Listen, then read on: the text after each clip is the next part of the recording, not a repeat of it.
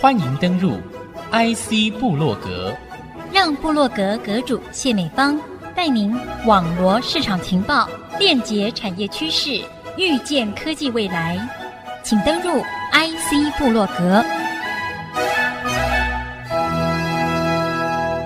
欢迎听众朋友再度收听 IC 部落格，由阁主谢美芳带领您进入创业的新领域。阁主谢美芳前阵子到了日本的时候，这个国境呢，让我感受到的不只是它丰饶的整体营造的顺畅的一个秩序，尤其我是用绑着 Visa Card 行动支付的方式哦，从我的每天的自由行交通的行程里头，还有一些出国拼观光经济，但是是拼日本的观光这样的一个行程里头，让我感受到了整体环境所塑造出来的一个如何出国逼出新经济这样的一个氛围。哎，我透过行动支付，我就直接达到我的消费力啊！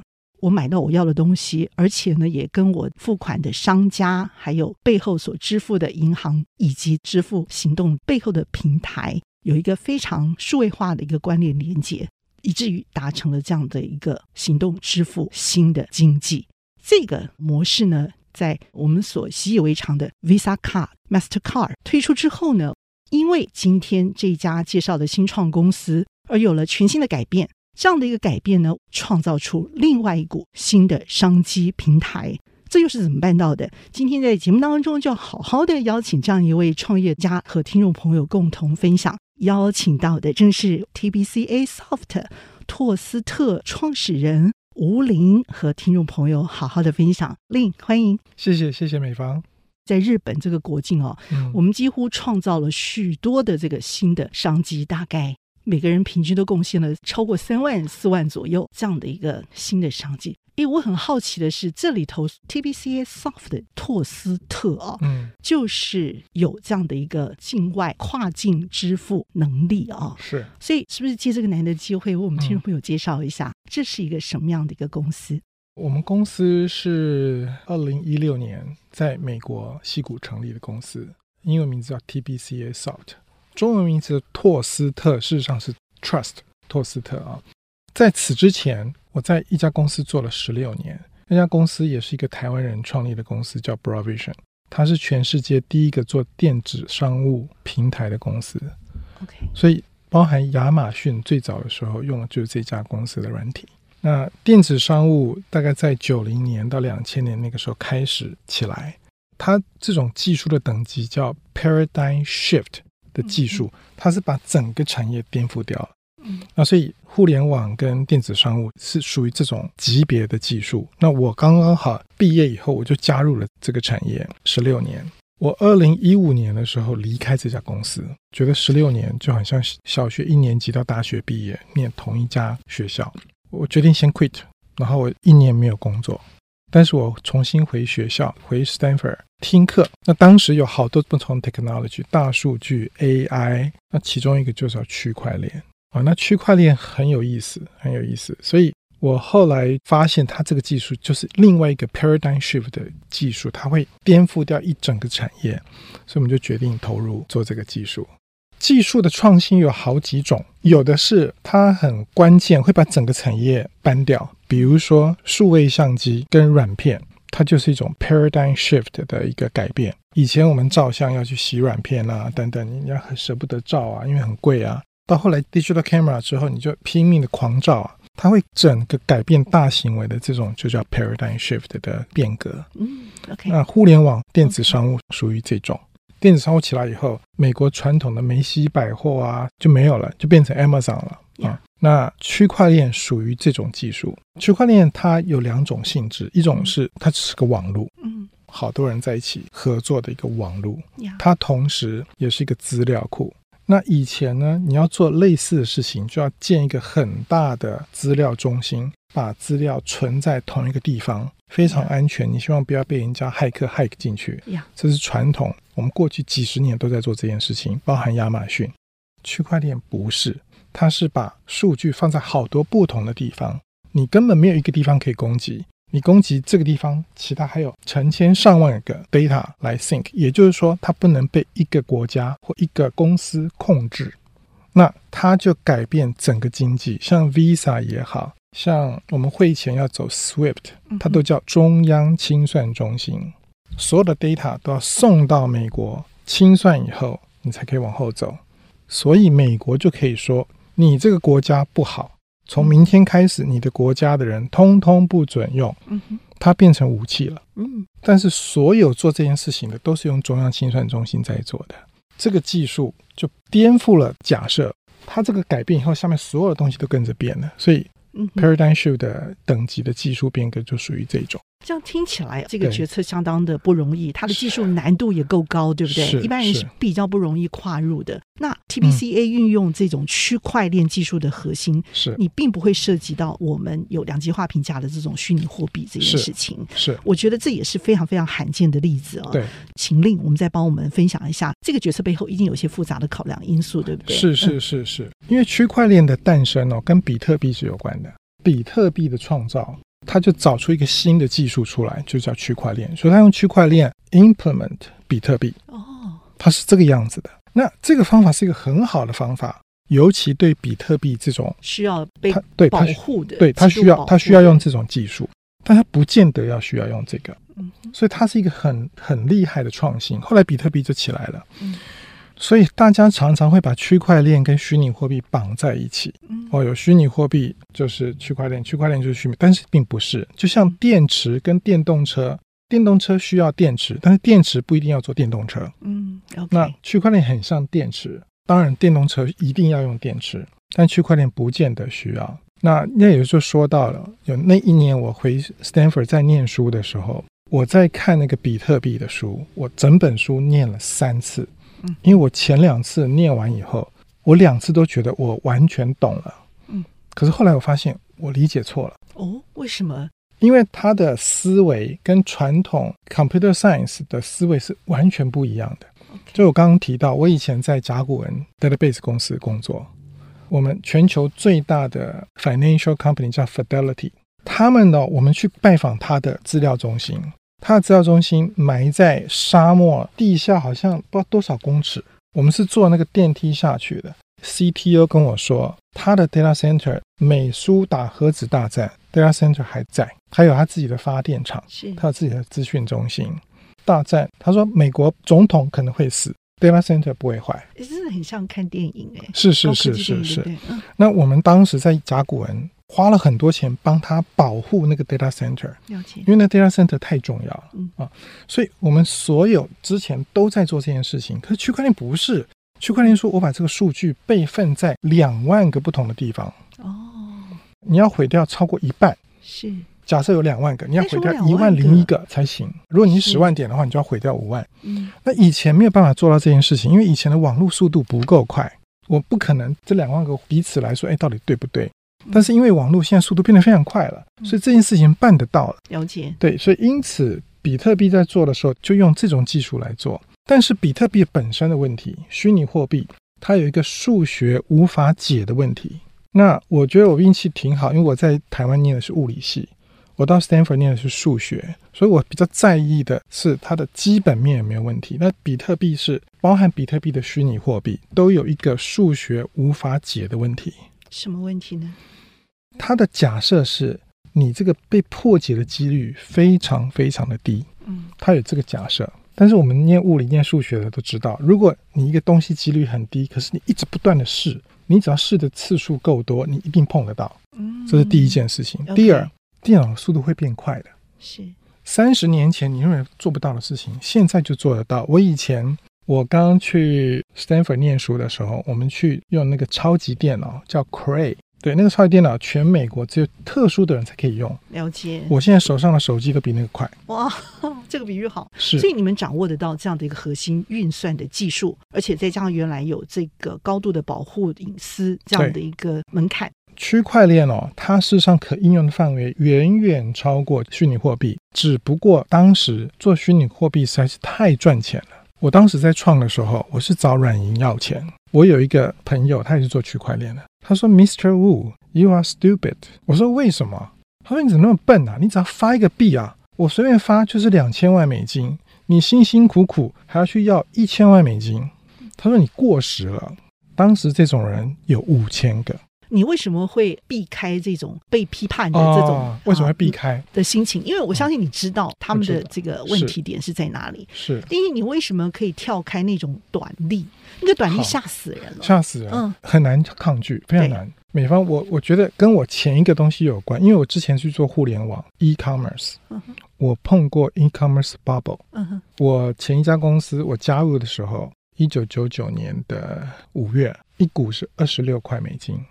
十一个月以后是九百块，哇！十一个月涨四十倍，全都疯了。嗯，那时候觉得就应该这样赚。后来 Internet bubble burst，泡沫爆掉了。哇！可能一夕之间，我们百分之八十的客户都倒光了。就是差不多两千年那个时候。两千年的时候.那个时候我才三十出头。哇！我以为我可以拥有全世界。你也受影响了吗？我有。那个时候，当时的账面上的资产真的很多。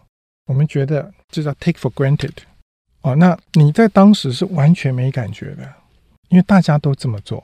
那我是被 burn 过，我从看到我的 银行里有这么多钱，后来减了好多零，好多零，也因为这样看到很多的，在每一个新的经济里面都会有一些骗子，难免。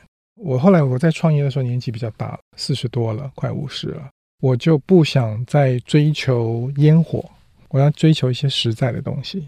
所以我对这个东西之前是没有抗拒掉，经过那个经验以后，第二次我就学乖了，我我不能再做一样的事情了。嗯哼，嗯，所以你踩刹车也踩得够快，而且止血点要设得好才可以。你真的很强大哎，你内心世界。不能说这么说，就是你你在那个地方，你就跟着大家一起走，那你就看到哦，有一些追逐烟火的东西就没有了。嗯嗯，哦，那我好不容易，因为像这种 paradigm shift 的技术不会常常出现，可能十年二十年才出现一次。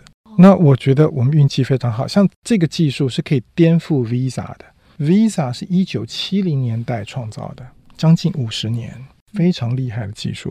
我接下来的问题有在这里，为什么要搞清楚的原因就在这？因为我觉得你会得到一些跨境的啊富商们所谓的这个重磅公司，我一直想要富爸爸，对不起，重磅公司 像也是您说的没错，他们是富爸爸也是富妈妈了啊，就是 Naver 啊，对，您说的软银，还有甚至我们自家的这个红海、富士康，其实不止他们了，还有很多的这个认同。我觉得跟你的这样的一个创新的技术，实在是受到高度的重视，以及可以被运用有关的，对不对？所以我想真的搞清楚一下。好。好，其实 Visa 跟 Mastercard、嗯、他们为什么会存在，就是因为他们有强大的公信力。就像您所形容的，它可以跨越国境，可以跨越其他的这个团体，因此它具有的公信力，让人会愿意跟他合作，嗯、然后变成一个非常强大的一个产业链。一方面它可以被保护，一方面它可以广大的流通。是，可是，一直到你们家开始看到这样的一个更广大的一个运用了之后，嗯，我看你们家可以运用原有的一些接口支付这些平台啊，它就是小额的，我几块钱我都可以在这里头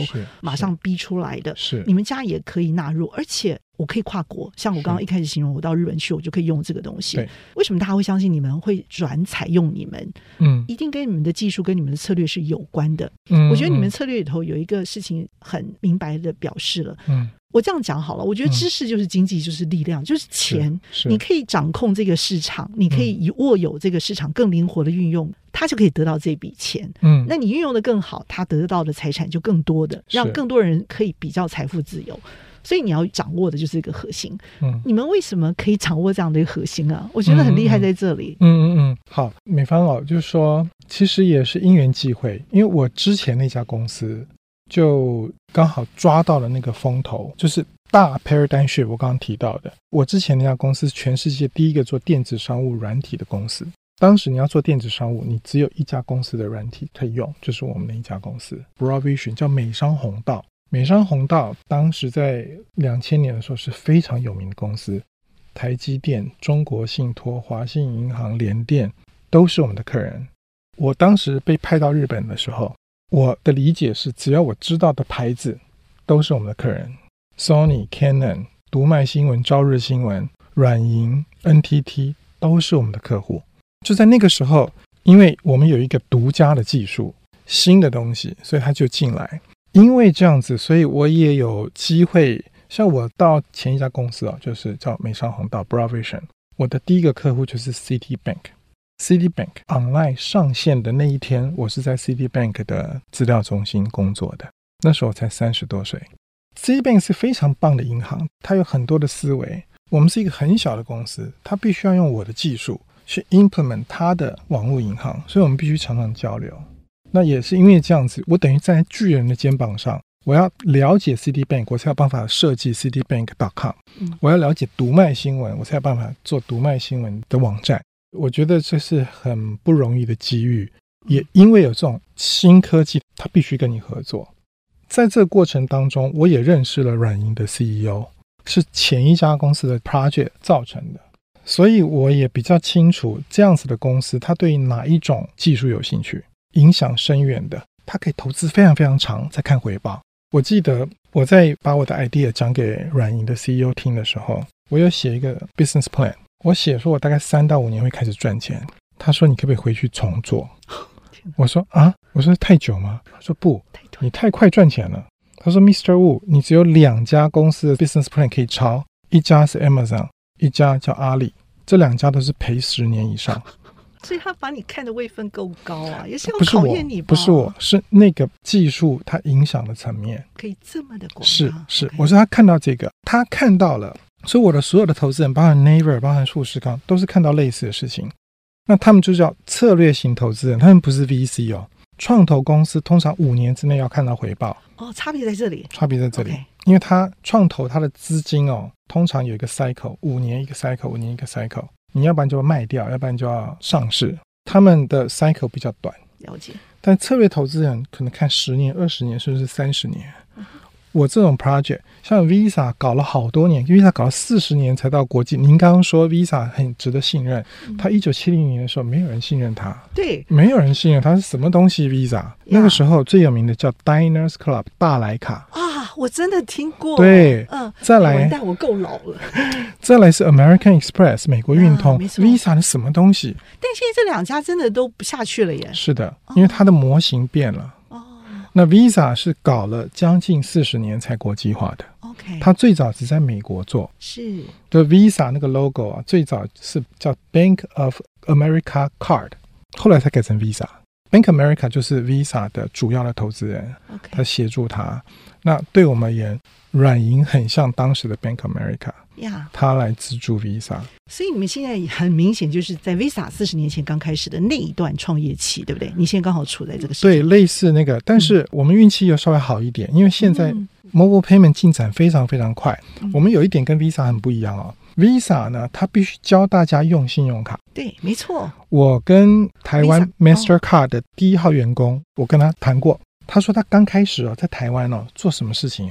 他教银行什么叫信用。是，银行说啊，给人家卡不用抵押就让他花，那怎么行？毫无根据，对不对？无根据，所以他当时得教银行什么是信用卡，他才可以推。嗯，我现在在做的时候，我根本不需要教接口什么是手机支付，这个市场平台已经建立起来了，他已经有了。对。我根本不用去说服他，他已经在做了。他唯一做不到的事情是他跨境有困难呀，没错，我就帮他解决跨境的问题。嗯，所以我们国际化的时间会比 Visa 快非常非常的多。嗯，Visa 是先做 domestic 美国境内，再做国外，嗯、我们连境内都不做，直接做国外。嗯哼哼，对，所以我们跟它有一点类似哦，但是因为整个的 background 都不一样了，很多 Visa 需要做的事情我们不用做。嗯，比如说。Visa 在一九七零年代的时候没有 Internet，对，那它怎么连？没错，它要拉网路。嗯、哦，在 Visa 的财报里面，他很骄傲的说：“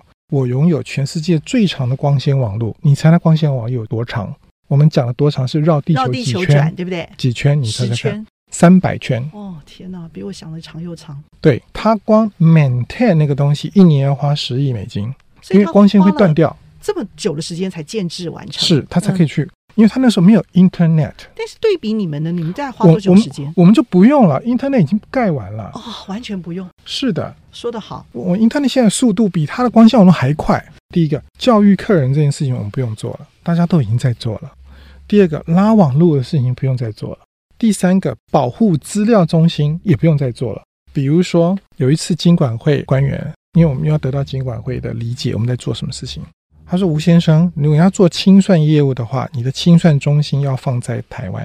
当时这个 Apple Pay 也是，它清算中心要放在台湾。每一个国家都这样要求。我说我没有清算中心。他说啊啥？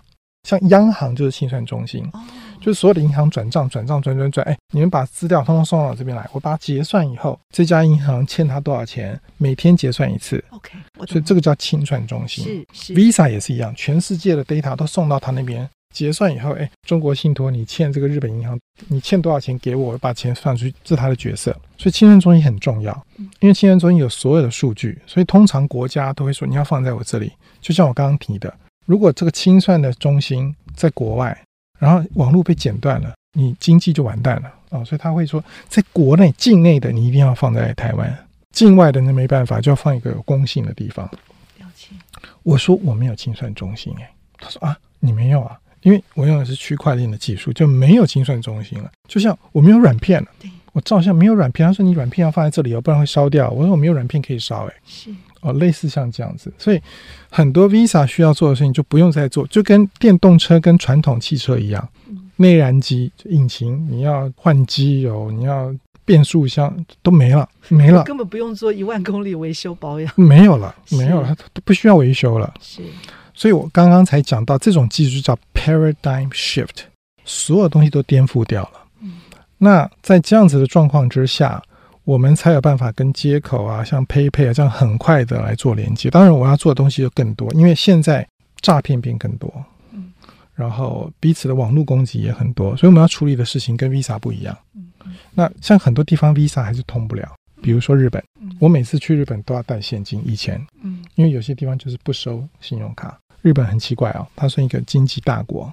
那更不用说东南亚啊什么，它是不收信用卡的，所以 Visa 卡它也不收，它是不收的，因为因为信用卡它处理一个资料，它的成本并不低，金额太低的它就不想做。电信数位化以后都可以了，它还是不想做，它有个成本，绕三百圈的光纤维修的成本是很高的，我就没有这个成本了。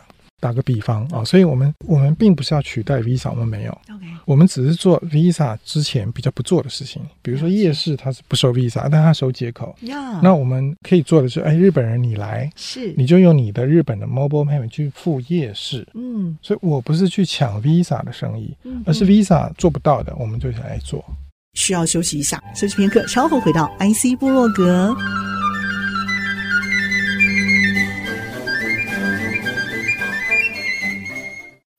再度回到 IC 部落格，邀请 TBCA Soft 拓斯特创始人吴林和听众朋友好好的分享，另走出另外一片传统这个 Visa 卡之外的蓝海市场，被你们大量的采纳。像 Visa，它很久以前叫千账卡，我不知道你记不记得？我们这个年龄记得，绝对不要跟你讲，我记得。对，现在我们叫信用卡，以前不叫信用，以前叫千账卡。我千账，我签单。信用卡是用一个机器这样刷刷，所以刷卡不不是这样刷，是像我我很多员工不知道这个刷，不是是有一个机器这样突突的。我问了我们的员工，我说信用卡那个十六号码为什么凸起来？你们知不知道？不知道。他说：“哎，是不是比较好看呢？”我说：“好看在哪里啊？”三 D。我说：“不是，因为以前用复写纸这样压一下，那叫刷卡。”很年轻，可能不知道。谢谢你哦。他是这样子弄的所以他必须把十六码交给商家，商家再拿去这证明的。嗯，好，也就是说，我今天我如果把信用卡给了一个 waiter，他是有办法照相，然后就去盗刷的。是，他是可能做这件事情，这是信用卡最大的问题。我们到这边就完全没有这个问题了。我我是你逼的，你什么东西都不给商家。是，如果你是扫码的话，你这个。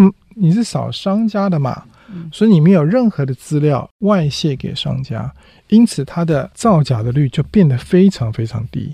但是 Visa 处理非常非常多造假的，嗯几十亿、几百亿美金一年。但是这个数字我们比较不知道，上百亿美金叫 fraud loss。OK，所以你们可以避开这些问题，我觉得就是重要的。对，类似像这样，因为因为新的技术出来了。不见得是区块链，手机像我们以前辨认就要靠一张卡，这张卡什么都做不了。手机不一样，我卡可能被丢了，可能被复制了。今天有人假设有人在俄罗斯偷了什么东西，偷了一百万张，他就盗刷了。手机支付你要偷手机啊？了解。你怎么偷啊？这个 TBC 能够掌握重要的关键，我觉得跟 HIVEX 这个东西有关的原因啊，因为 HIVEX 可以让 TBCA Soft 变成行动支付界的 Visa。这是一个很重要的一个颠覆的重要的技术。是是，是、嗯，我想你又是台湾人。系出国内物理系名门，你在戏谷创立新创公司，是我觉得这一家公司真的会让我们带一些期待出来，这也是为什么可以吸引这些跨境的重磅公司们很重要的原因跟技术啊。是 HiVax 这个部分，你是不是可以用几句话让我们了解，能够带领我们掌握这样的一个愿景？哈，嗯创立一个新的蓝海的一个平台，好好很重要的能够挑战的因素。好的，好的。所以我们先讲 HiveX 这个字怎么来啊、哦、？HiVax 的前四个字母是 Hive，Hive 就是蜂巢，蜜蜂的巢，哦、老巢。对对对，老巢啊，那蜂巢，那蜂巢是有一个一个叫 cell 结合在一起变成蜂巢。英文的手机叫 mobile phone，也叫 cell phone。所以我们当时是想把所有的手机都串联在一起。那当很多 cell 起来，就变成 Hive。蜂巢，所以 H I V 是这个意思。那 X 是什么意思呢？E X E X for extension expedition 扩展的 express 快的。它有一个韦伯望远镜，你知道韦伯望远镜是有很多六角形拼在一起，它那个镜子很大很大。大到它没有办法用一面的镜子来吸收宇宙的光，所以它用六角形。那我们的 logo 就是个六角形，六角形 Hive 跟 Hive 有关，哦，所以名字是这样子来。这个没有在我的名片里面 哈，但是我们公司 对对对，那我们公司的 logo 是这样子来。那 HiVax 就是我们大家的手机都串在一起，所以取这个名字的原因是你用你的手机到了日本，到了韩国，到了美国，你可以现在是付款。以后可能你就把股票转过去了，嗯，是有可能的啊。但是我们现在只先做跨境支付的部分，把大家连起来。那台湾呢，有接口啦、全支付啦等等等等，Line 啦，它会把境内的东西做好。当然，当然境外就很多东西需要处理，有法规的问题、汇率的问题、不同规格的问题，那我们就用 HiVex 技术来解决它。等于说是用清算中心的一个概念，我用一个手机快速处理运算的概念，来把这些问题一次解决，而且处理清楚，类似这样子，而且可以永远的保存这些记录下来，可以在很快的时间之内处理好。对，这很快，是的。其实我觉得这样的一个财富自由的概念哈，其实就是一个人生自由很重要的一个基础。那这个愿景还有一些强项优势，我相信也吸引了许多富爸爸们、富妈妈们的青睐啊。是，而且用他们的大笔的资金挹注之后，是用你们所坚持的 trust 来让 TBCA 这家公司啊站上了枝头。嗯，但是这三年刚好出世提升就碰到疫情，过了这段时间之后。没有想到你们真的是浴火凤凰哎！现在成绩真的不错，就像你说的，日本 PayPay 我可以用这个，对不对？嗯，是。嗯，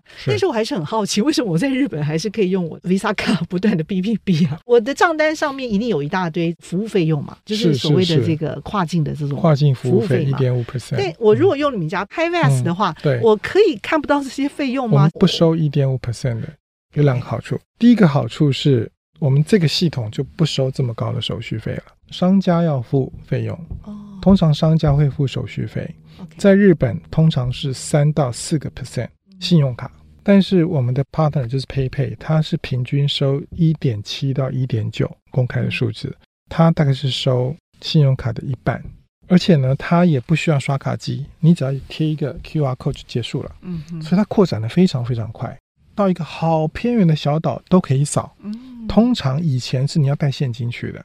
您刚刚说的没错，如果您去的是一个大饭店、药妆店，你信用卡都没有问题。那我很常去日本，我大概一年要去个十次以上。我通常去拉面店是不收信用卡的，它是收现金。章鱼烧不收信用卡，要收现金。对，然后有一些地方民宿它不收信用卡，它要收现金啊。那这是日本，更不用说其他地方，东南亚大部分都不收信用卡。啊。这个就是我们优先服务的对象，但是他要跟你们家谈合作。在日本，他跟 PayPay 合作。哦，所以就像台湾，他跟接口合作，接口的商家收了接口以后，日本人来就直接扫了，所以他的商家我们根本不需要改变，接口的商家跟接口的权利义务关系都一样，你不用做任何的更动，这是我们的另外一个技术，那你就是做原来的事情。我们像我们这次推出的。接口的用户不用下载新的 APP，他就用接口的 APP 到日本直接看到 PayPay 扫结束，在日本 PayPay 的用户大概有六千万，一千多万，是不是？六千万哦，已经有六千万了。嗯，六千万用户，日本多少人口啊？它应该占了一半了吧？一亿多吧？哦，快一半了哈。是是是，很好很好。所以这也是为什么你们会进入日本，选择第一个跨境合作的国度，其中之一的原因。对，所以是不是可以让我们知道一下你这一份日本之外你的想法跟做法？OK，您说的除了日本之外的其他国家，我们宣布了韩国。也要加入我们，所以韩国会变成第二个开放它接受支付的国家。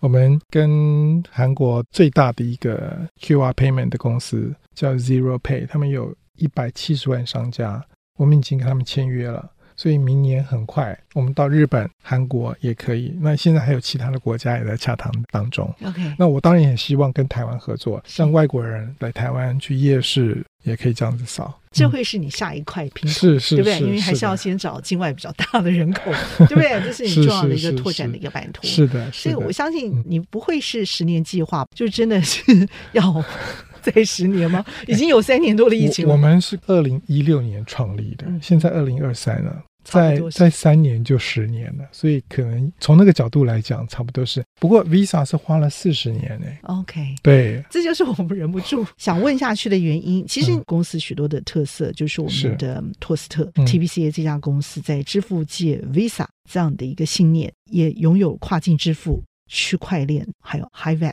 这些。嗯一定有人会动心起念，想要加入你们、嗯、这个部分。您是不是有一些呼吁？蹲低高跳，坚强的走这条路，好不好？好好，比方我举个例子好了哈。我们是二零一六年成立的，那我们产品大概在二零一九年就 ready 了。所以当时我跟软银谈的计划是要在东京奥运会的时候上市。所以 PayPay 是二零一八年上线的。那那个时候我们讲了十个国家要在东京奥运会上线。所以我们大概准备了很多资金，要在二零二零年的三月做一个大的 promotion。从巴塞隆纳，巴塞隆纳有一个很大的国际电信会议，所有的电信公司都参加，华硕啦、手机公司都会去。我们本来在二零二零年要做一个大的 promotion，因为东京奥运会是东京的主场，所以 s o b a n 说我们来大搞一场。我们说好，都谈好了。突然，二零二零年一月，疫情出来了。当时大家不知道到底会 last 多久，有人说啊，跟 SARS 一样，三个月就结束；有的人说会像西班牙流感，会搞一年。我们根本不知道会搞多久，要做还是不做，不知道。东京那个时候说，我们奥运会一定如期举行，我们绝对不会不会 delay。到二月的时候，西班牙那个 event 主办方宣布停办，他十年来没有停办过，第一次停办。那个时候我就打电话给 SoftBank 的 CEO，那个米亚武居上，他也是我的投资人。我说看起来不太对，我们是不是要先止血，不要花这笔钱？我觉得东京奥运会可能办不了。那当时有不同的意见，我很幸运的，他们支持我的决定，所以我就停办了。那时候我们还签了一个 IBM 的合作案，也很大的一笔，他帮我们全球推广。我跟 IBM 说对不起，我们先暂停。那他们也理解，我觉得还不错，就是说你你好好跟他讲，他们并不会说你我约市场都签了，几百万要花出去了。我就跟他们 CEO 讲说，对不起，我说这个 COVID 我没有办法做，你可不可以 waive 掉？他们都答应了。然后那个时候，因为我们预计奥林匹克会起来，我们这样资金就会很容易募第二轮。我们当时只有 A 轮上线，入 B 轮多好。那个时候出不来了，所以我就跟我们一阶主管讲，我们通通减薪。那我就是一美金，那其他的高阶主管看看你们自己的状况。有的人他有房贷啊什么什么，他都没有办法减太多。但是除了一阶主管以外，所有的员工通通都不减。我说我们先减一年。那时候员工多少人？全公司？我们那个时候可能有二十多人。哦，那也是真很大。二十多人，很大一笔钱，嗯、很大一笔钱。那当时我有跟员工讲，我说我们会先减，如果到明年还这样子不行，我可能要减大家。但是我先不影响你们。所以后来事实上是一年，是不是？你减薪减了一年？我减了一年，我们减薪减一年，那个时候就没有办法上线了，什么都没有。然后那个时候我们要 close B 轮，B 轮的募资。那时候 Naver 就进来，LINE 的母公司。他因为他看懂我们的技术，他看懂东西，他说好，那我投你。但那时候还是疫情啊，还是疫情，所以我们根本没有上线。我们本来是二零二零，他愿意投，哦、所以我们本来是二零二零年的七月奥林匹克那天上线，我们是拖到了二零二三年的十月二号，OK，超过三年。当时根本没有人预计 COVID 会搞三年，嗯，没有人知道。呀我们三年的 business 是零。然后 neighbor 就说：“哎，Mr. Wu，你有没有你的这个 revenue 是多少？”我说零。他说：“他说 I'm sorry。” Pardon？我说 zero。所以你真的很强壮哎。对，然后我就告诉他为什么是这样。我说我除了这个 revenue 没有办法给你以外，我其他东西可以告诉你。他帮我做滴滴 due diligence 做了好久。OK。那当然也亏了软银的帮忙，因为软银有跟他们解释，所以他们也因为信任软银，间接信任我们。当然他们现在很 happy 了。我们上线以后，我们上线一个月。没有出任何的一点问题，现在小有成绩了，出来了，是不是？对，慢慢的崭露头角了。对对，就是我们本来预计要三个月达到的目标，我们事实上两个礼拜就达到了。哦，还是有签约的金钱流量进来吧？我就说你有有有有，当然有，哦、现在有了，就是我们有 business 就有收入了。了解。COVID 就是没有人 travel，因为我们就是做跨境，通常是旅游或者是商业，你没有跨境就没有。那个时候我们去跟业者讲，业者说啊，跨境支付。啊，Mr. Wu，这个很重要。但是现在你知道没有人跨境，所以我们是不是晚一点？我也理解啊。那我们那三年就乖乖的做产品。那您刚刚提到，就是说事实上并不是一帆风顺的。了解。然后后来阮莹有跟我讲，他说 Mr. Wu，他说我们本来预计你要倒掉。嗯、他说我们投很多公司，后来疫情这段时间，他第二句话是什么？时间里面有九间都倒了。他说我们真的很尊敬你的 persistence。然后你很多的 decision 让这个公司可以活下来。那他要加码投资还可以啊？我觉得他他会。对啊，这也是最大的肯定跟支持。是是是，上上线了以后，通通都不一样了。这两个礼拜超越了三个月的 expectation。然后 PayPal 的 CEO 那天跟我讲，他说：“Mr. Wu，你以前都是在做梦，现在不是梦了，而且 it's amazing。”他说：“I will do。” Everything in my power to support your project。我觉得这个很 rewarding。我觉得他疫情期间，当所有其他的业者都不理我们的时候，他还是跟我们一直在产品上面精进。但是他摆明了说我没有办法上线，因为没有旅客。我说我了解，所以我们没有签服务合约，我们签的是一个合作合约。那他在那段时间跟我们合作，所以我们的很多的技术是跟他讨论出来的。那现在也因为这样子，我们就培养了一个很好的伙伴关系，我们彼此非常信任。他说：“你这产品比我想象中的还要好。”他说：“You are proven。”那他也因为因为很多人要找他合作，他现在都是请你跟 TBCA 谈，请你透过 HIVES 跟我们合作。那这是最大的 rewarding。那回到您刚刚讲的，就是说，我觉得我们台湾人有一个韧性，因为台湾不是很大，它必须很 flexible。你看，像现在有很多国际有知名的 CEO，他是台湾人。嗯，我觉得这是台湾最大的优势。台湾的劣势是很小，但是因为你小，有一些事情很适合你做。那你要比较 flexible，你要比较更愿意跟别人讨论他的痛点是什么。我觉得这是台湾的优势。但是有一点，我觉得趁这个机会跟听众朋友分享，不要小看自己。台湾虽然小。但是我们的心，我们的目标可以很大。你往天空看，没有极限；可是你往地上看，就只有台湾。但当你往天空看的时候，你没有任何的极限。那我希望加入我们的员工的，他相信台湾这么小，但是我们可以 challenge 一个很大的 business，只要它 make sense。我常常员工我说，吴总这个东西很难呢。我要跟他讲的是，我们要做一件事情，不是因为它容易才做，也不是因为它难才做，而是它 make sense。如果你觉得它 make sense，想办法去做到。我我觉得我们的员工有很多很棒的员工，计划要继续扩充，对不对？是是是，嗯、我们现在大概人最多的地方只有两个地方，一个是矽谷，嗯、一个是台北。嗯、我们在新加坡、在东京也有，但比较小。台北，我事实上我们公司算是蛮多人的啊、哦。那我觉得台湾人很棒。台湾人比较谦虚，呃，一般而言教育程度也高。如果台湾人可以相信我们自己可以做 amazing things，不要觉得我们就是这么小，不能做大事情。我觉得台湾很有机会。我们这一代的台湾人哦，您比较年轻，你不知道啊。哦、谢谢你后面给我演出。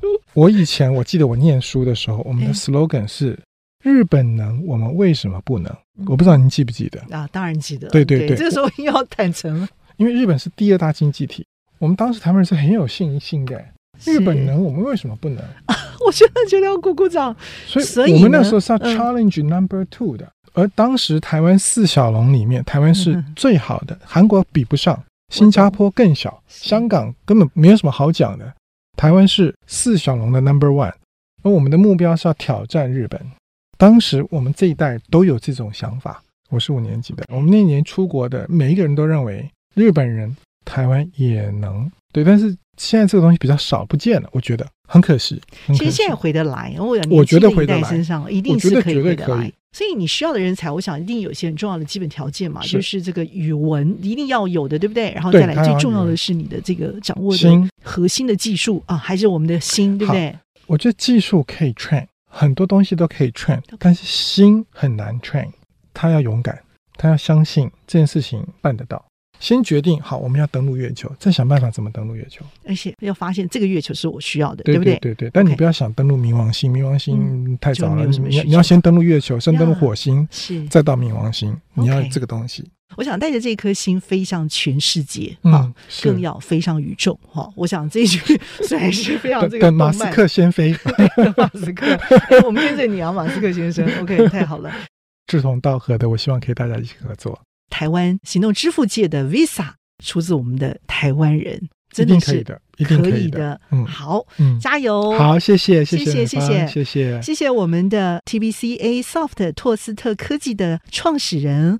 发现你好像有不少 title，创办人、投资人，然后 我们跟 SoftBank 有一个联盟，叫国际电信区块链联盟。嗯，那我跟 SoftBank 美国的 CEO，我们两个人是联合主席，推广这个技术。看到我们不仅是要跨越台湾人，我们自己是更要超越日本而登上全世界。我们大家一起在这个信心上共同努力，我们真的可以做得到。好，好，大家一起来。谢谢 Lin，嗯，谢谢谢谢美方，谢谢听众们。IC 部落格，我是谢美芳，在频道上和大家一起 say goodbye，拜拜。